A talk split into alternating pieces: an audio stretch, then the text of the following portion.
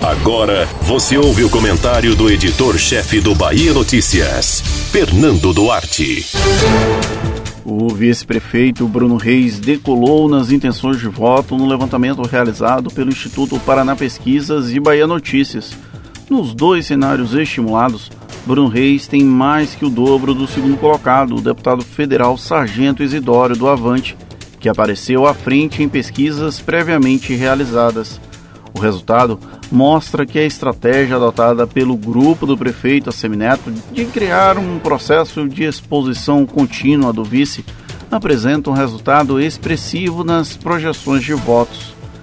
O cenário de indefinição das eleições 2020, principalmente sobre as datas em que as urnas devem ser colocadas à prova, é a grande questão para avaliar se a estratégia confirmará as expectativas criadas pelo grupo e sinalizadas com o levantamento divulgado hoje. Bruno Reis é considerado favorito para o pleito. E a primeira pesquisa de opinião com um afunilamento dos nomes de potenciais candidatos indica esse caminho. Outro fator relevante é o baixo índice de rejeição do atual vice-prefeito.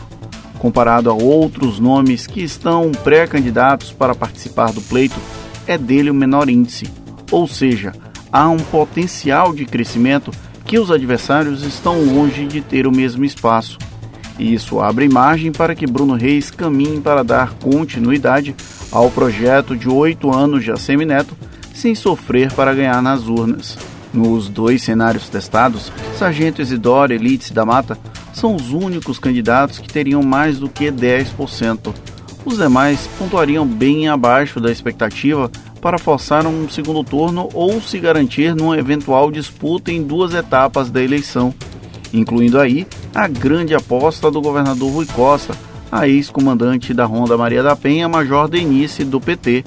A neopetista teve menos de 5% das intenções de voto no cenário mais amplo e no cenário mais restrito, o que sugere um alto desconhecimento da figura dela enquanto candidata.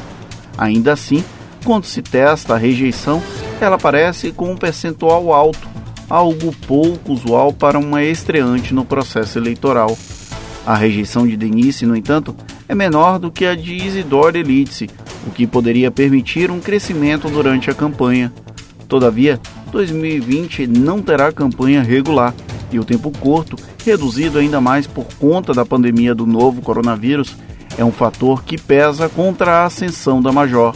Após tirar Denise da cartola, o governador deveria ter a obrigação de carregá-la para tentar transferir capital político, algo que, convenhamos, nunca foi lá muito do perfil de Rui Costa. Em resumo, essa pesquisa, com o afunilamento das candidaturas possíveis, mostra o amplo favoritismo que deve embalar a campanha de Bruno Reis.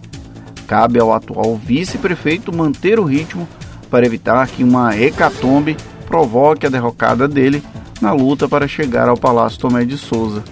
O levantamento, entretanto, é o retrato de um momento bem específico, o que não quer dizer que até que a urna seja aberta não possa haver mudança de ventos. Você ouviu o comentário do editor-chefe do Bahia Notícias, Fernando Duarte.